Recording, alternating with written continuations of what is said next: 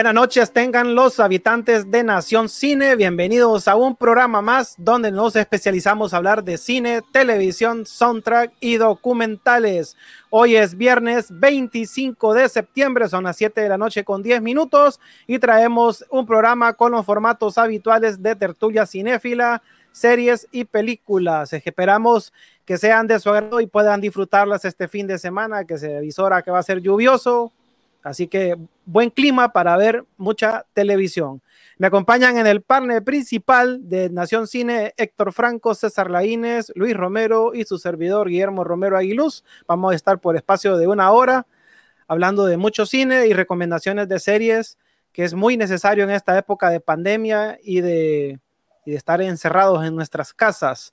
Ya están con nosotros las tres emisoras online que se enlazan a este programa, FDH Radio, Radio Honduras 504, hasta la ciudad de Nueva York y FDC Radio Centroamérica. Hoy estamos saliendo a través del perfil de Nación Cine en Facebook, mi perfil eh, personal, para mis amigos que me están viendo, un saludo.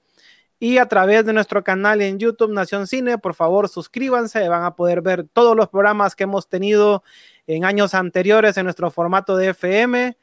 Eh, también eh, muy buenas recomendaciones y algunas que otras películas y series que estamos volviendo a recomendar, ya que no teníamos esta tecnología en la que ya podemos compartir con ustedes en una pantalla y poner fotografías y todas esas plataformas de streaming que tenemos ahora. Saludo a mis compañeros. Muy buenas noches, Luis Romero. Buenas noches, Memo. Buenas noches, Héctor. Buenas noches, César. Un gusto estar con ustedes. Un placer, habitantes de la Nación Cine. Estamos nuevamente aquí para, pues, comentar y recomendar sobre todo lo que encierra el mundo del séptimo arte y sus agregados, como lo que entendemos como series, documentales y todo lo demás. Pues un gusto tenerlos y esperamos que el programa de hoy, pues, como los anteriores, sea de su completo agrado. Héctor. Muy buenas noches a todos. Soy Héctor Franco, presentador de las Legiones Félix del emperador de Roma. No, mentira. Muy buenas noches a todos, les damos la bienvenida. El día de hoy vamos a tener una tertulia cinéfila, eh, bastante programación, así que empezamos un poquito tarde, así que sin más ni más, bienvenido César, ¿cómo estás? Se durmió. ¿Se frició? ¿O solo yo lo estoy viendo así? No. Yo también lo estoy viendo así. Es que te digo, hay fallas técnicas con, la, con lo que es la conexión en varios lados. Sí, a, mí, a mí me dieron vacaciones la gente que me provee el internet durante la mitad de la semana, que un ancho de banda terrible, ¿va? Por mientras, la introducción, entonces, Luis. Sí, espérame, solo estoy terminando aquí de, de coordinar. Bueno, nos vamos entonces con el primer segmento. Vamos a hablar de una gran película. Primer segmento en Nación Cine, Tertulia Cinéfila.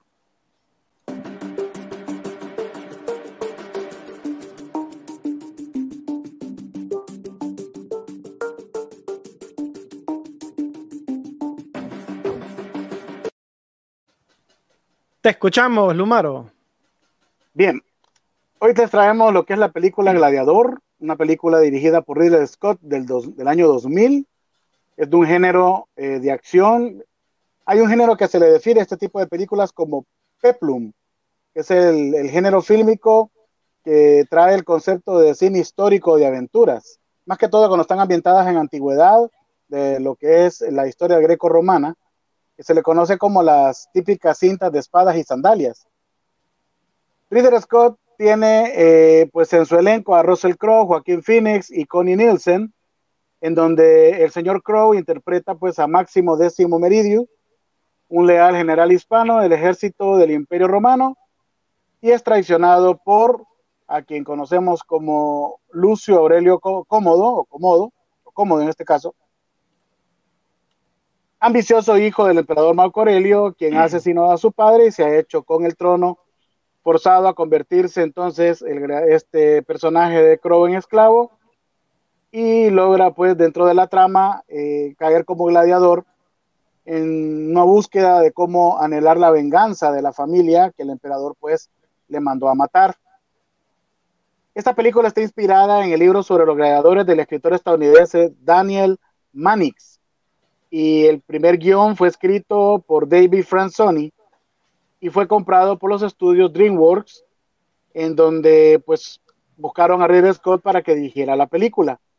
El rodaje empezó en el 99, antes de que el guion estuviera completo, y se extendió hasta mayo de ese año. Las escenas de la Roma antigua se filmaron en el fuerte Ricasoli de Malta y otras pues fueron generadas por ordenador, creados por la empresa británica de efectos visuales de Mill, que además tuvo la tarea inesperada de crear un doble digital para las escenas de Oliver Reed, que sabemos que él muere de un infarto en el transcurso de lo que fue la, eh, filmación de la película. Luis, nuestro, perdón. Nuestro, nuestro borracho favorito. Sí, eh, antes de continuar, eh, quiero agregar que Oliver Reed es el que hace, es el que vende a los, a los, a los gladiadores, ¿verdad? Como, como esclavos. Así es, así es. el actor para ubicar a la gente. Que, interpreta, ajá, que interpreta a, ya te digo quién es el que interpreta a Oliver Reed. A Próximo. Antonio Próximo, ¿sí? Antonio Próximo. Que era el anciano que vendía a los, a los gladiadores. De hecho, él había sido gladiador también.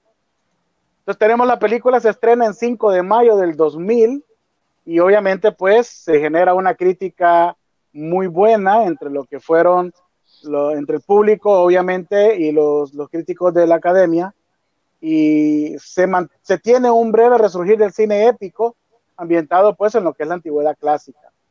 La, película recibió numerosos premios y nominaciones y pues obviamente Russell Crowe gana su primer premio Oscar que eh, todo mundo esperaba que, realmente lo ganara él.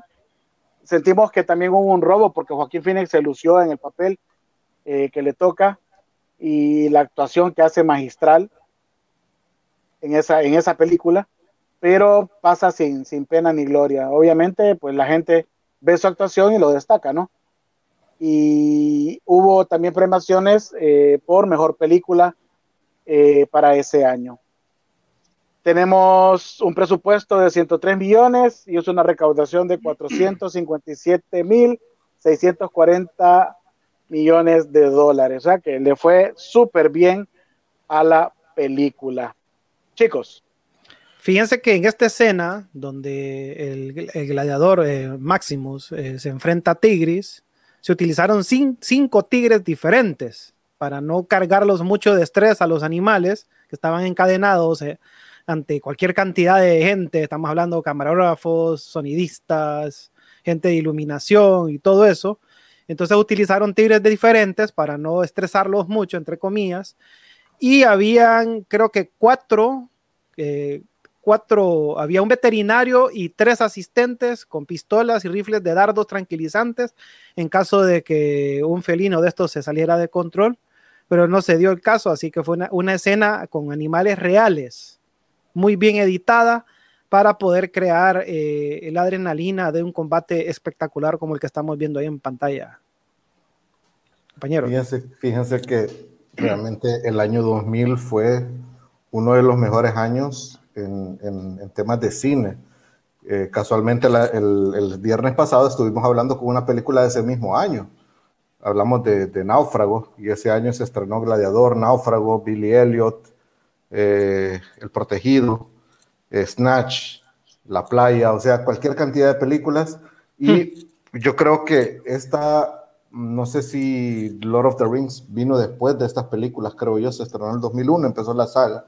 Pero yo creo que aquí empezamos a ver las primeras películas con eh, tramas muy bien elaboradas y más que tramas creo yo también que eh, diálogos muy bien sólidos. O sea, estamos viendo, yo creo que por eso es que esta película, que son de esas películas muy, muy extensas, nos gusta porque la forma en cómo te lo llevan a nivel también de historia, eh, porque para mí, bueno, Marco Aurelio es un personaje que yo admiro bastante y creo que lo, como no él, él no es el personaje central de la película, sin embargo, eh, me gusta la escena, una de las escenas iniciales, donde te dan como quien dice el currículum de lo que era ese emperador en ese momento, pues, que era, fue de los pocos que era filósofo, que era guerrero, que era político, o sea, que estaba en diferentes campos y por eso eh, su pensamiento era de un hombre justo. Y eso es lo que empieza también a que esta película tome ese matiz, pues de que quién es la persona correcta, quién es la persona verdadera, quien debe de suceder el trono. Entonces, siento yo que eh, eh, para mí, Gladiador, creo que una excelente lección de lo que estamos hablando el día de hoy. Compañeros. No, Gladiador es una película con un enorme legado. Creo que, creo que Luis estaba mencionando algo al respecto, pero lastimosamente yo perdí mi señal de internet y, me perdí unos minutos. Eh, es una película con un enorme legado que, que, por ejemplo, provocó que resurgiera el género del cine peplum. Ajá. Películas, como, películas como Troya, El Rey Arturo, Alejandro Magno, 300, Kingdom of Heaven, que por cierto, esa película me parece muy buena. Sí, o, Orlando Bloom. Hood, que, muy bueno, sí. Orlando Bloom, exactamente, o Robin Hood, que también la dirigió Kingdom of Heaven y Robin Hood también la dirigió Ridley Scott. Fíjate que en el caso de Kingdom, en el Kingdom, yo creo que el problema de que Kingdom of Heaven no fuera tan popular fue que venía sobre la sombra de, las, de los estrenos del Señor de los Anillos. Entonces, eh, siento yo que la película es muy buena, muy excelente, pero creo que la gente como que necesitaba un respiro también de este tipo de películas. Pero para mí es una película genial, la verdad. Y, el, y el, impacto que tuvo el Gladiador en la, la cultura pop, digamos. ¿Quién no? ¿Cuántos de nuestros amigos, cuántas personas no hemos visto en la calle, en redes sociales? Decir, por ejemplo, frases de la película, como por ejemplo, la famosa frase esta, lo que haces en la vida tiene eco en la eternidad. Sí. O hace eco en la eternidad, o, el nombre, yo soy Máximo Décimo Meridio. O la de Antonio Próximo. Ajá. La de Antonio, la de Antonio Próximo. Somos eh, polvo, shadows and dust. Somos sombras y polvo, Máximos. Inclusive una banda, una banda de rock que eh, utilizó ese, ese, esa parte para una de sus canciones. Incluso el soundtrack de la película es uno de los más, es uno de los más vendidos. Y sí, estuvo exento de alguna polémica porque a, Hans Zimmer, si no me equivoco, sí, se le, se, hubo, hubo, alguna sospecha de plagio, pero, pero en realidad no sé en qué terminó el asunto, pero hubo alguna sospecha de que pudo haber copiado algunas canciones ya existentes, pero sea como sea, es uno de los soundtracks más exitosos de toda la historia y muy, muy buena la elección de música. Fíjate que yo, yo, bueno, ahí fue cuando yo descubrí una de las mejores cantantes de una banda que después me gustó, que es Lisa Gerard, de esta banda Dead Can Dance. Eh, excelente voz, que es la que utiliza el tema principal de la película de Gladiador. Fíjense que una curiosidad de la película es que cuando él está eh, describiendo al emperador que está por morir, sí, le está, le está describiendo su hogar. Russell Crowe eh, lo que hizo ahí fue describir realmente su casa en Australia. Y le gustó tanto al director que lo dejó porque él estaba improvisando ahí. Y él describió la casa que él tiene en Australia y, eso es lo que vemos en, en, la imagen, es más o menos lo que el actor estaba describiendo de cómo él vive en Australia. Cabe destacar también que el papel eh, de Máximo eh, Gladiador era para Mel Gibson, pero cuando él leyó el, el, libreto le pareció que él era muy viejo ya para interpretar ese papel y tenía 43 años, contra los 35 que tenía Russell Crowe. Sí, César. Ahorita que dijiste que improvisó una línea, que Russell Crowe estaba describiendo su hogar, hay una parte en la que el personaje, de, mejor dicho, en la que Joaquín Phoenix también improvisa una, una línea cuando él dice, ¿acaso no soy piadoso? Am I Not Merciful? Y con Connie Nielsen. Connie Nielsen no se estaba esperando esa línea y dejaron la reacción original o la reacción auténtica de ella, la dejaron en la película. Sí, es cierto. Otro que estaba para el papel eh, de gladiador era Hugh, eh, Hugh, Jackman. Hugh Jackman. Y en el papel de com, cómodo, cómodo, cómodo. era, era, eh, era Jude Love pero tampoco pasaron el casting. Y quedaron pues los que ya conocemos, una película que, ganó creo que cinco Óscares. Que Jude Law era mucho glamour. Fue nominada a cinco Óscares. Estoy, sé que ganó mejor película ganó, y mejor aquí, actor. Aquí tengo yo las premiaciones. Eh, ganó ganadora de mejor película, mejor actor como Russell Crowe, mejor diseño de vestuario, mejor sonido, ah, mejores efectos mejores efectos visuales. Y las nominaciones fue a Joaquín Phoenix como mejor actor de reparto, mejor director, mejor eh, adaptación a la pantalla, mejor cinematografía, mejor edición de sonido, eh, música original y dirección, decoración. O sea, esta película se fue bueno, estuvo nominada casi todas las premiaciones de ese momento en, los Óscares y una película pues que yo creo que a estas alturas, eh, con tantas críticas y con tantos temas de, inclusiones y todo eso, pues creo que sería criticada también. Eh, pero yo siento que para mí es genial, genial, la verdad, toda la, la trama que se lleva, pues.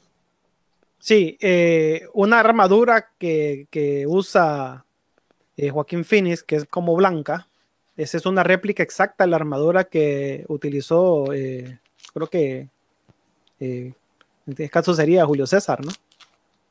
Ahí ando perdido yo. Franco, ayúdame. Pues fíjate, Guillermo, que ahí no sé, porque yo sé que la película tiene muchos anacronismos.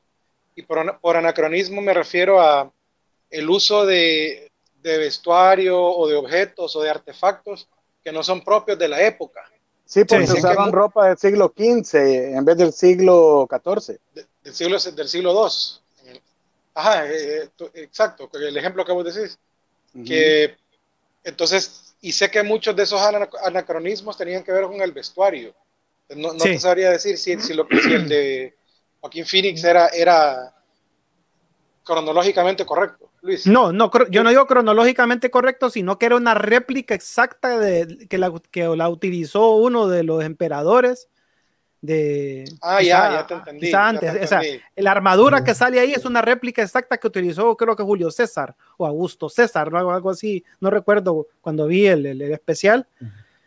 Y, y, es lo más exacto que podemos ver históricamente es, esa armadura que él usa que solo sale en una escena nada más. Es una armadura como blanca. Sí, ya sé, la, recuerdo. Ya, ya entendí tu punto. Luis, ibas a decir algo, creo. Es que sí, hay unos errores dentro de lo que es. Eh, bueno, dentro de la película hay unos errores en cuanto a edición, porque primero ves unas. Eh, ves como una gente que está parada en una de las escenas y andan con sombreros, ven como vaqueros, que era gente que estaba viendo la, la parte de la filmación hay otra escena en la que un carruaje brinca y se le nota que el carruaje, el carruaje, perdón, en vez de ser impulsado por los caballos, está impulsado por un cilindro de gas. Entonces, esas, esas, esas tomas, no, como que no las, como que no las tocaron como, como, como que debería, pues.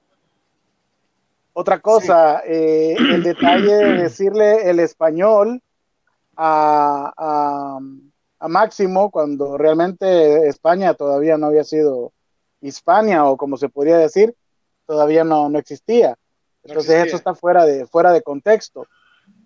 Eh, esos son los, los, posibles errores que hay, uno, hay uno que es un poco sutil, porque eh, el, el tema, hicieron una mezcla de, de, sucesos históricos que ocurrieron en Roma que es sobre un emperador, que ahorita se me olvida, creo que no sé si era Julio Juvenal, Justiniano, no, Julio César era, pero ya me, creo más o menos, eh, que eh, tuvo problemas políticos y una de las cuestiones que utilizaba era darle trigo a la gente. Entonces, eh, de ahí se deriva el, el, término de pan y circo.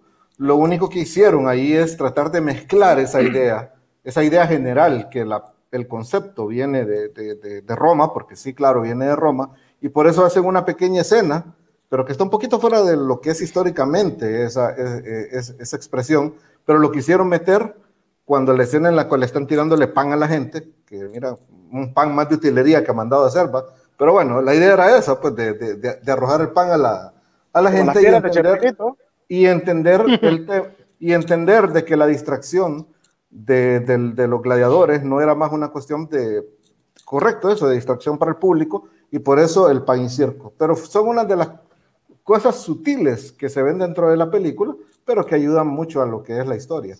Sí, otra, otra, curiosidad, perdón, que les quiero compartir. La escena famosa donde se ve la mano del personaje de Crow que va caminando tocando así las espigas del trigo, realmente, eh, bueno, es una escena que han parodiado mucho. Va caminando por el campo así, tocando las, las, espigas, ¿no? el detalle está de que realmente esa no es la mano de Russell Crowe, sino que es la del doble eh, de él, llamado Stuart Clark. Sí. Eh, otro detalle también, que en la primera, en la primera escena de combate en, Germania, que eso se filmó en un bosque en el Reino Unido, esa misma locación sirvió para una escena de combate que haría el mismo Russell Crowe, pero una película ya más cercana a nuestra época que es Robin Hood se, filmó en, la, en, el mismo bosque. Cabe destacar eso, que la misma, utilizaron la misma locación para filmar eh, dos películas diferentes, ambientadas en épocas diferentes.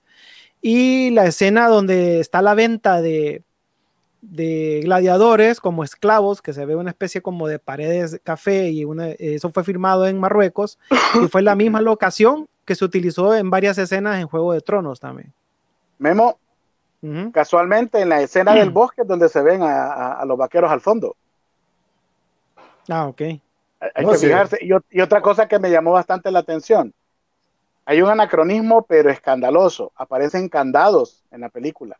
Los candados fueron creados hasta 1920. Uno de los detalles. Sí, sí, horrible. Hasta ladra. bueno, es una película de ficción, obviamente. Agregando a, lo a todo lo que acaban de decir, compañeros, El Bosque, en el que se filmó la primera secuencia de la película con, la batalla en Germania, fue filmado en Bournemouth, en Surrey, England, Inglaterra. Y ese bosque lo iban a deforestar.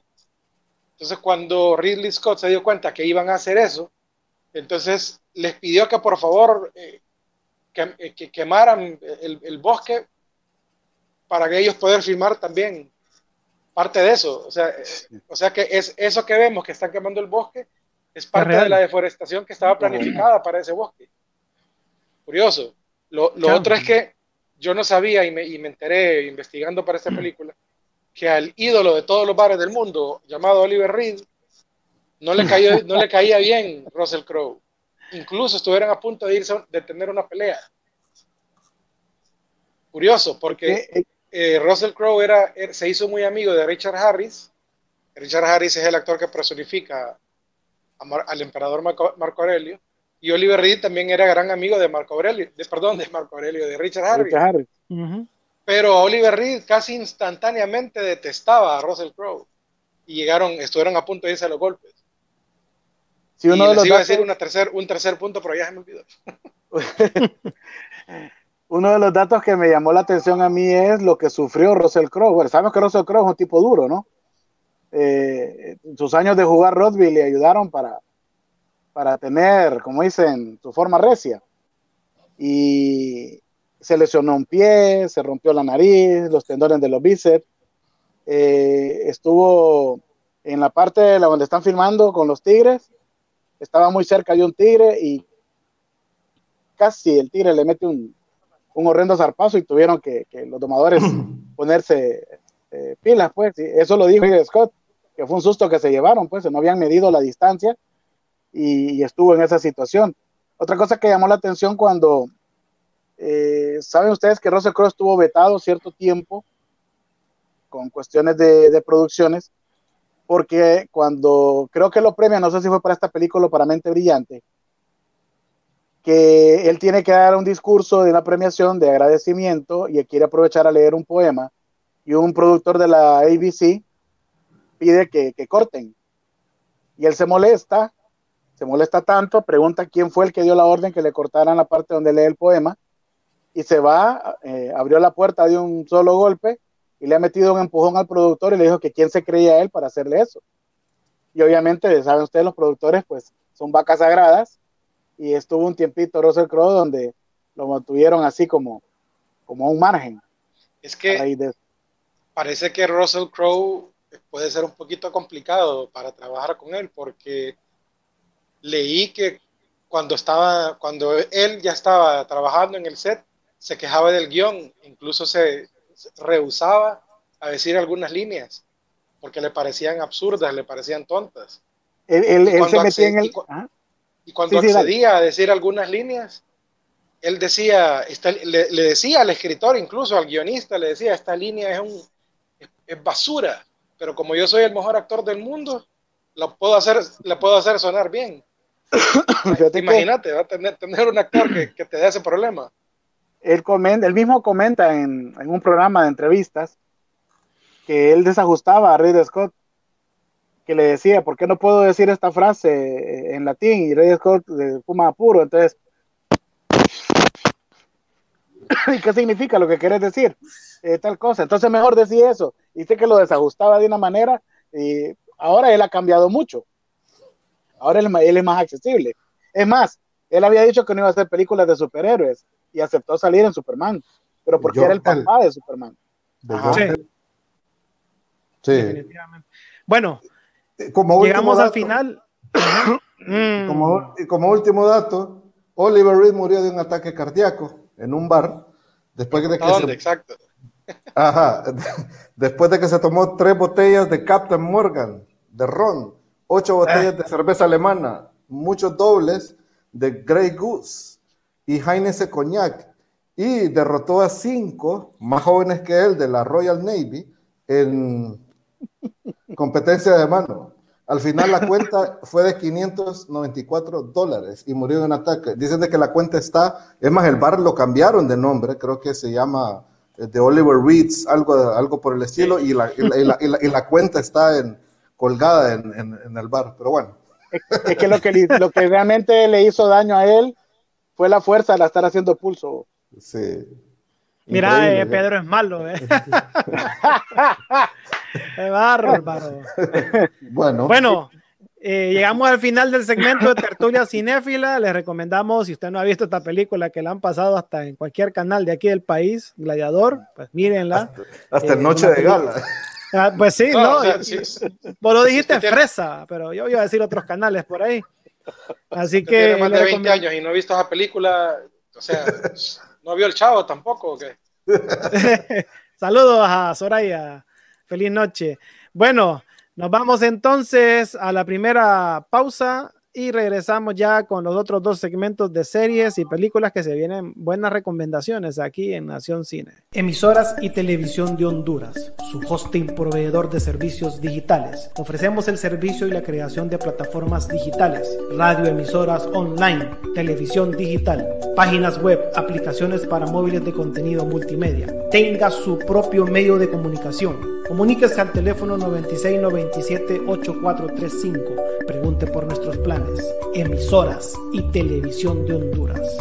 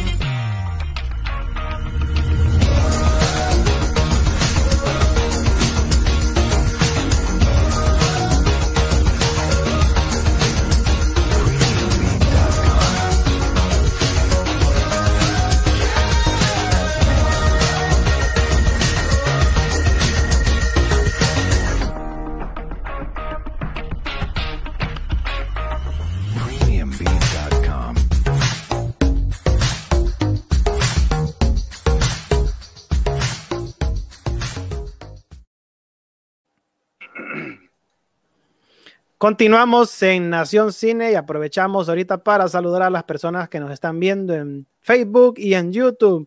Saludos a Soraya, a Lorenz, a Susana Echeverry, a Maciel Martínez Cuello, a José Carrasco. Saludos a Johanna también, a los primos. Paso los micrófonos a ver a quién más quiere saludar ahí. Luis. Yo saludo a Paola Sosa, a Karen Luna, a doña Marta Aguiluz, que siempre está pendiente del programa. A Moisés Fletes también, que me había ido. Moisés Fletes también. Eh, no sé, los demás compañeros. Oh, saludo a Lore, saludo a Johanna, saludo a todos los que nos están viendo en las diferentes redes sociales. Muchísimas gracias. César. Sí, igual que Héctor, un agradecimiento a las personas que nos siguen, a, nuestros, a nuestros leales habitantes de la Nación Cine. Muchas gracias, ah, muchas gracias por sus comentarios y esperemos ah, siga gustando nuestro programa y podamos crecer juntos. Así es, a José David también, me saludos a José David. Sí, Así, ah, gran seguidor del vida. saludos a Pedro Suazo también ahí. saludos a César Franco. Saludos a da Souza. Saludos, Pedrinho do Porto do Brasil. Do Brasil. Bueno, nos vamos entonces al segmento de series que Luis nos trae una propuesta muy interesante ahí de Amazon Prime. Así.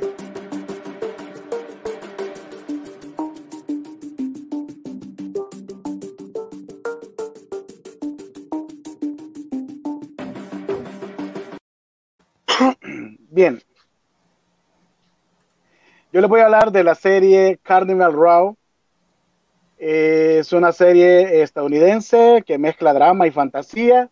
Está creada por el señor René Echevarría, que si no han oído hablar de él, muchas saludos a Micho Segura hasta Canadá. Que si no han oído hablar de él, este señor empezó a trabajar eh, guiones para la serie Viaje a las Estrellas en la parte de la nueva generación y Viaje a las Estrellas Espacio Profundo 9. También es co-creador de la serie Los 4400 y esta vez pues se ha echado encima el guion y la adaptación de lo que es Carnival Row, que viene de lo que es la novela A Killing on Carnival Row de Travis Beachman, o perdón, en la que tenemos a Orlando Bloom y tenemos a Cara de Lavin o Delavin, como se puede pronunciar, y una historia que nos habla sobre fantasía, realidad, pero ambientada a una década de lo que es 1700, 1800. Muy interesante la propuesta, eh, la producción está muy bien elaborada.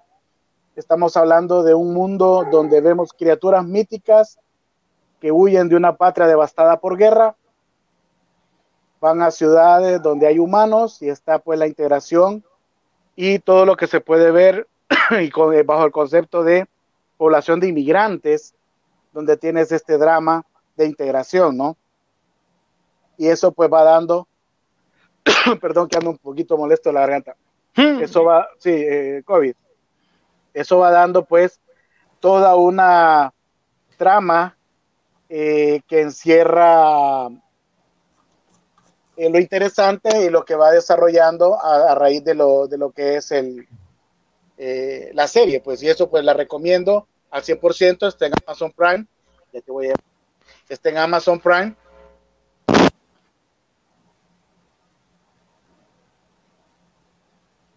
Se te fue el sonido, Luis. Chan, chan, chan. chan. Se te fue el sonido, Luis. Yo creo que Luis no nos está escuchando. No, es que como está viendo la pantalla. Sí, Luis, no tenés audio. no tenés audio.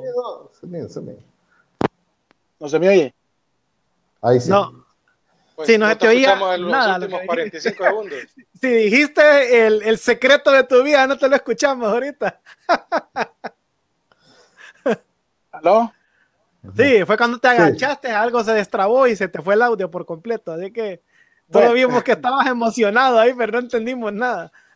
Que lo que decía era que la producción, lo que más me encantó, sobre todo por lo que es la vestimenta, lo que es la. ¿Qué diablos pasó aquí? Buena pregunta. bueno, bueno, Perdimos a Lumaro.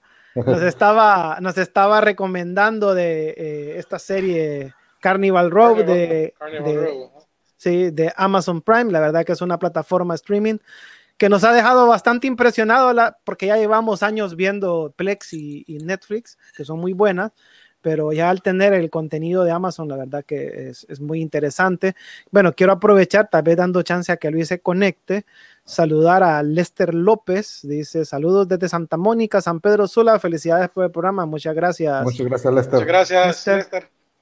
A Benjamín Segura, hasta ah. Canadá, saludos a Benjamín. Gracias. Y bueno, bueno, vamos a tener que avanzar lastimosamente. Le cedemos los micrófonos a Héctor Franco que nos trae otro, otra serie espectacular. Spoiler alert, no mentiras. bueno. ¿Para que sé dónde vivís? ok, el 30 de octubre de este año se estrenará la segunda temporada de una de las dos cosas que valen la pena de la nueva, eh, de las nuevas cosas de, Star Wars. Estoy hablando de The Mandalorian, serie estrenada el año pasado que eh, Disney Plus, en casi su estreno de la plataforma, la trató de guardar tan celosamente que terminó convirtiéndose en la serie más pirateada y más descargable del año pasado. no me qué dato tan purgadores que visto. La, la, verdad. Eh, bueno, ¿qué puedo decir? De, las, de la trilogía, de lo que viene ahorita de Star Wars, eh, yo diría que lo que rescato es Rogue One, que es la historia paralela, una historia entre eh, la venganza de los Sith y eh, New Hope. Y esta la Mandalorian, que se trata de la historia después del el regreso del Jedi y antes de lo que conocemos como la nueva saga de Star Wars. Nos cuenta la historia. perdona, Héctor, perdona. ¿Está ambientada dónde? Está ambientada después del regreso del Jedi, como unos. Ah, ok, después del capítulo 6. Sí, después de cinco o seis años después del regreso del Jedi y eh, antes de que se creara la nueva orden de la República o la nueva orden de la Federación. Esta historia nos cuenta, son ocho capítulos, casi una hora, nos cuenta la historia de este peculiar cazarrecompensas que es de una, desde un credo que viene de los mandalorianos. Estos personajes que son contratados para ejecutar misiones de caza recompensas. Y la serie nos lleva a la historia de este personaje, que no voy a decir más porque sé que hay alguien ahí que la quiere ver, y le encomiendan, le, encomiendan su primera misión, eso sí, no, no, no, no voy a matar nada, que le encomiendan su primera misión y creo que hay una, hay una foto que tenés ahí, vemos, donde aparece esa. Y esa es la primera misión de este caza recompensa. Este que ha sido uno de los memes más divulgados y que mucha gente lo bautizó como Baby Yoda, pero no es un Baby Yoda, sino que es una especie que pertenece a la raza, a la raza de los Yoda, que solamente se le conoce como el niño, mm. acompañará a nuestro héroe eh, en lo que es la trama de esta película que, si bien aquí no estamos viendo nada que ver con lo que son las sagas de Star Wars, pero de, de la serie de Star Wars, pero la verdad que para mí me parece algo tan magnífico el haber combinado eh, una película, una serie del espacio con elementos tan de lo que es la ópera western. Y para mí esto es una ópera western. Es más, el, Mandalorian está protagonizado por Pedro Pascal, quien dice que se inspiró en Clint Eastwood de las, de, de las películas de spaghetti western para lo que son sus manerismos, su forma de hablar e inclusive la forma de ser de lo que es este personaje. la, eh, forma de, la forma de pelear. La forma de pelear. Estás viendo un vaquero prácticamente. Estás viendo un vaquero espacial. Entonces, eh, esta serie consta de ocho capítulos, protagonizada por Pedro Pascal, Natalia Tena. Sí, Natalia Tena, I Love You. Eh, ah, está sufriendo, César. Sí. No, que no hemos dicho nada. Míralo. No hemos dicho nada. Ah, no hemos dicho nada. Héctor, ¿sabías vos que yo pensaba que era Yoda? Y ahora ya sé que no lo es. No, es que en ningún momento, en ningún momento eh, te, dicen que es Yoda. La gente le clavó así, de, manera popular. Pero en pues, ningún momento en la serie te dicen que. Ah, no, Es que no es Yoda, pues. Todo La este serie- tiempo yo pensaba que era Yoda porque como no lo he visto y ahora ya sé que no es. No, Pero sí que, de- no- desde el momento que te, nada. que te dicen en qué época está situada la historia, pues ya sabes que Yoda ya no existe, pues ya murió. Sí, eso- es, es sí. que yo tampoco sabía en qué momento estaba ambientada. Sí, no, pero no, No, no es un en- spoiler. No es un Entonces- spoiler eso. Sí, la serie está protagonizada por Pedro Pascal, por Natalia Tena, I Love You. eh, está por Werner Herzog, quien es Ujú. el famoso director de eh, Nosferatu. Espérate, Esto ¿qué dijiste de. Werner Herzog? Este, está, ahí sale en la, sale en la Mandalorian. Él sale ahí. Werner- sí, sale Werner Herzog. Oh, pero Sal- qué interesante. Gina Sale, Carano también. sale Gina Carano, quien sale en Deadpool, sale Carl Weathers, quien aparece en las Ujú. películas de Depredador, eh, Ajá. la, voz de Nick, la voz de Nick Nolte, eh, ya sale Giancarlo Espósito, quien ya lo sabemos que sale en Breaking Sí. Bad y Better Call Saul, y sale también Natalia Tena, I Love You. The Mandalorian se las recomiendo. Ya, tercera vez que Está- lo decís, brother. The Mandalorian está en, eh, le- eh, les cuento, está en Plex. Así que para los que no tienen esta plataforma, se las recomiendo. Está toda la temporada en excelente calidad con subtítulos. Si la quieren ver en español, pues ni modo, pero yo la preferí ver en su idioma original con subtítulos. Así que The Mandalorian, excelente recomendación. Seguimos, Memo. Sí, Mandalorian eh, tiene una excelente propuesta en, tele- en televisión. Eh, es muy cruda, tiene bastantes escenas de acción. eh, es de la plataforma, originalmente de la plataforma Disney, Disney Plus. Plus. Creo que lo más decente que han hecho últimamente. Rogue One, para mí, Rogue, para mí, Sí. Rogue One y The Mandalorian. Sí, y ahí nada más. Mandalorian. Ahí Y no ahí- Lo más. demás, es, yo- lo demás es en el espacio. Sí. Totalmente de acuerdo con Héctor. Rogue One es una peliculaza. Eh, Cada vez que Sí. la veo me gusta más. O sea, me encanta. La verdad bro. que sí. Me La encanta. verdad que sí, es, es espectacular. La, la, la serie eh, la pueden ver en Plex o, o- o los, que ya, o los que ya tienen Disney, eh, Disney Plus la pueden ver también ahí. Pues originalmente de ahí. Sí, porque el 30 de octubre se estrena la segunda temporada. Así que seguimos. Seguimos. Bueno, terminamos entonces con el segmento de series y nos vamos ahora con las películas. No sé si César quería empezar o, o- o- o empiezo yo. Eh, déjame empezar porque generalmente termino yo, entonces hoy, hoy no quiero hacer el último. Dale, pues entonces arrancamos entonces con el segmento de películas.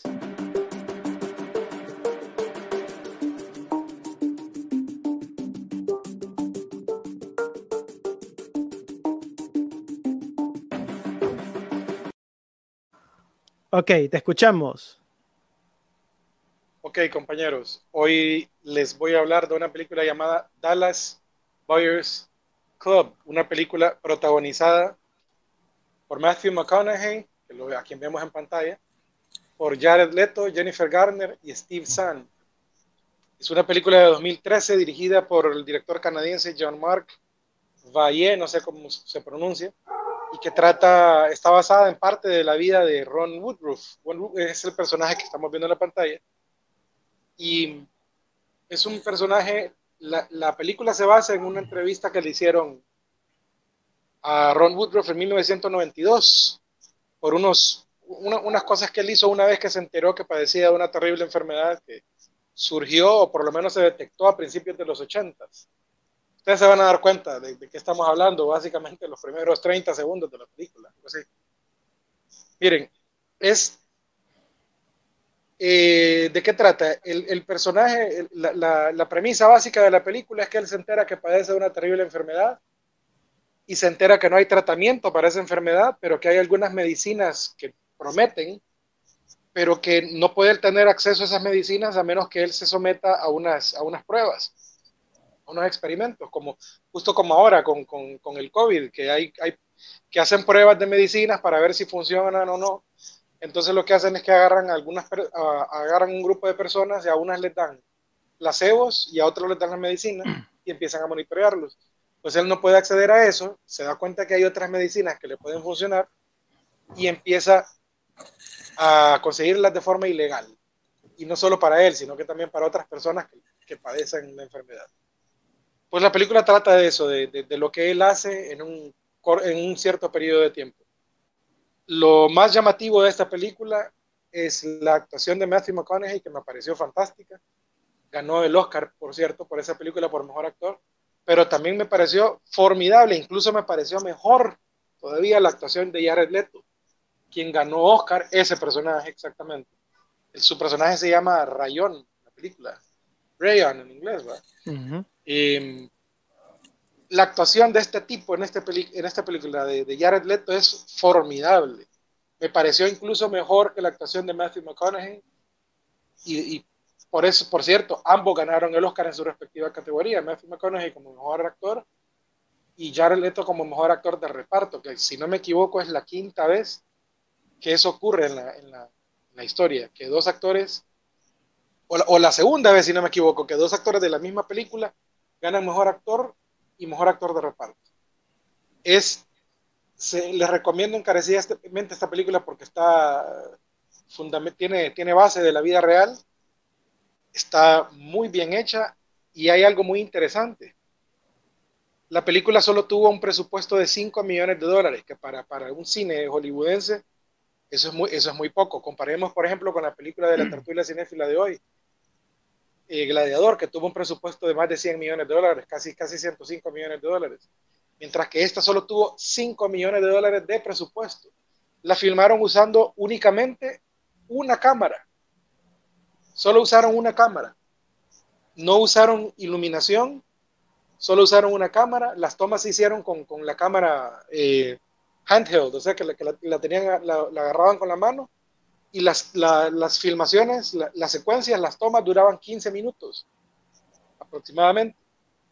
O sea, eso, hasta el mismo Matthew McConaughey dijo que él nunca había pasado por, por una experiencia de ese tipo, que fue sumamente interesante y aprendió mucho de ella. Por ejemplo, eh, McConaughey dijo, a ver, que confesó haber experimentado una nueva forma de hacer cine, sin reflectores, una sola cámara y tomas de 15 minutos de duración la mitad de las tomas fueron iluminadas con luz artificial y la otra mitad no. Increíble, y, usaron una única cámara, un presupuesto de 5 millones de dólares, creo que Matthew McConaughey también aportó parte de ese dinero. La filmaron en 25 días y aún así la película llegó a ser nominada a varios Oscars. Ganó mejor actor, mejor actor de reparto. Buenísima la película, una historia real, una historia conmovedora, por cierto. y se la recomiendo por el valor histórico que tiene y un personaje que hizo algo loable. Compañeros. ¿Dónde la podemos ver, César? La película está disponible en Netflix. Sí, eh, se acaba de la, la, hace muy accesible para todos. Se acaba de estrenar ahorita en Netflix hace poco. Sí, se estrenó hace poco, exactamente. Película de 2013. Excelente. Bueno, Ahora yo les voy a dar, les voy a hablar de otra película, una película que se estrenó hace poco también en la misma plataforma de Netflix. The Devil All the Time, El Diablo a todas horas, es una película estadounidense de suspenso psicológico o también le han dado eh, el, el, no sé, la clasificación de un drama gótico sureño también. De 1920 basada en la novela del mismo nombre de Donald Ray Pollock dirigida y coescrita por Antonio Campos y producida por Jake Gyllenhaal. Y Randall Poster, la película presenta un elenco conjunto compuesto por Tom Holland, que es el protagonista, Bill Skarsgård, que se echa un papelazo en la primera parte de la película, Robert Pattinson también interpreta a un, a un, sacerdote, viene siendo como un reverendo. Es un, como un pastor. Es un, como un pastor, pero es un tipo siniestro lo hace muy bien. Eh, entre otros tenemos a, Sebastian Stan, a Jason Clark. Eh, bueno, es un, es, un, es un cast bastante grande. La película eh, fue estrenada el 16, 16, de septiembre de 2020.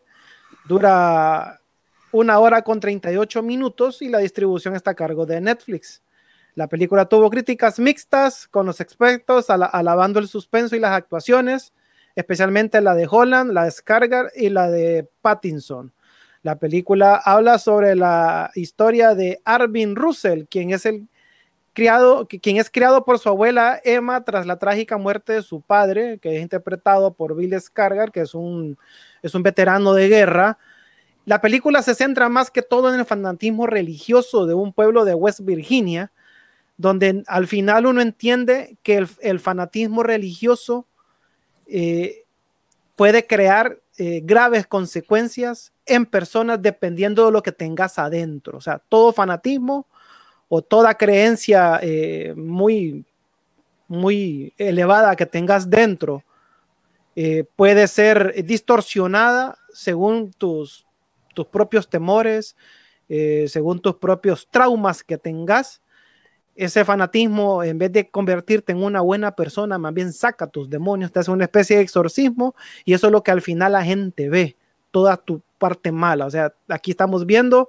uh, la parte siniestra de todos estos personajes, en la que el personaje de Holland busca venganza, ya que eh, su padre eh, viene traumado de la guerra, y cuando llega de nuevo a casa lo someten de nuevo a la iglesia y pues sus traumas y su fanatismo religioso le distorsionan la realidad y eso es lo que podemos ver. Ahí vamos a ver una pareja de asesinos seriales, vamos a ver a un, eh, una especie de pastor enfermo sexual que lo interpreta muy bien Robert Pattinson.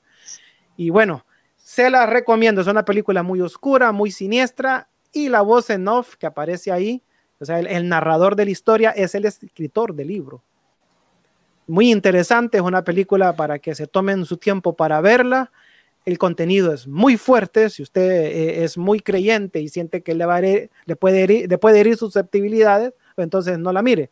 Si usted es fanático del cine o es un cinéfilo, pues mire la con mente abierta. La verdad que la película es una crítica a la...